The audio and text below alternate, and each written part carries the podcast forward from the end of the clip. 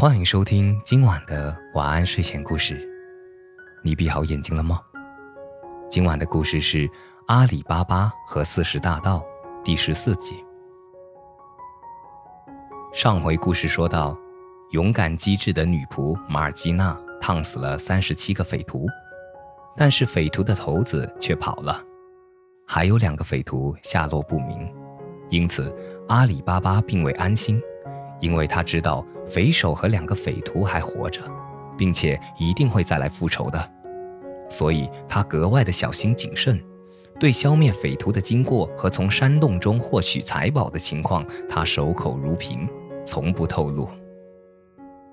匪首从阿里巴巴家里狼狈的逃跑后，悄悄回到了山洞，想着损失的财物和人马，以及洞中最终被盗走的财宝，他就满腔怒火。觉得只有杀掉阿里巴巴，才能够解除心头之恨。第二天天刚亮，匪徒首领便起床，把自己乔班打扮了一番，然后进城，在一家客栈住下。他暗自嘀咕：毫无疑问，一下子杀了那么多人的案件，一定会轰动全城，而阿里巴巴免不了被捕受审，他的住处一定也被毁了，财产一定查抄了。于是。他向客栈的门房打听消息，最近城中发生了什么奇怪的事情吗？门房把自己的所见所闻全部告诉了匪首。匪首听了，既奇怪又失望。门房所谈的没有一件与他相关，他这才明白阿里巴巴是个机警聪明的人。他不但拿走了山洞中的钱财，还害了那么多人的性命，而他自己却安然无恙。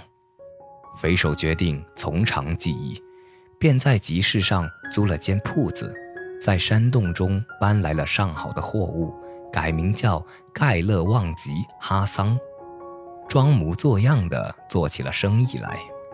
说来凑巧，匪首的铺子对面正是已故的戈西姆铺子所在地，现在由他的儿子，也就是阿里巴巴的侄子继续经营。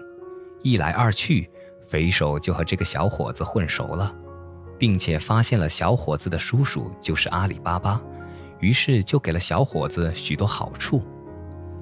过了一些日子，阿里巴巴的侄子觉得自己也该请请这个总是给自己好处的商人，但感到自己的住处狭小寒酸，于是他便去请教他的叔父阿里巴巴。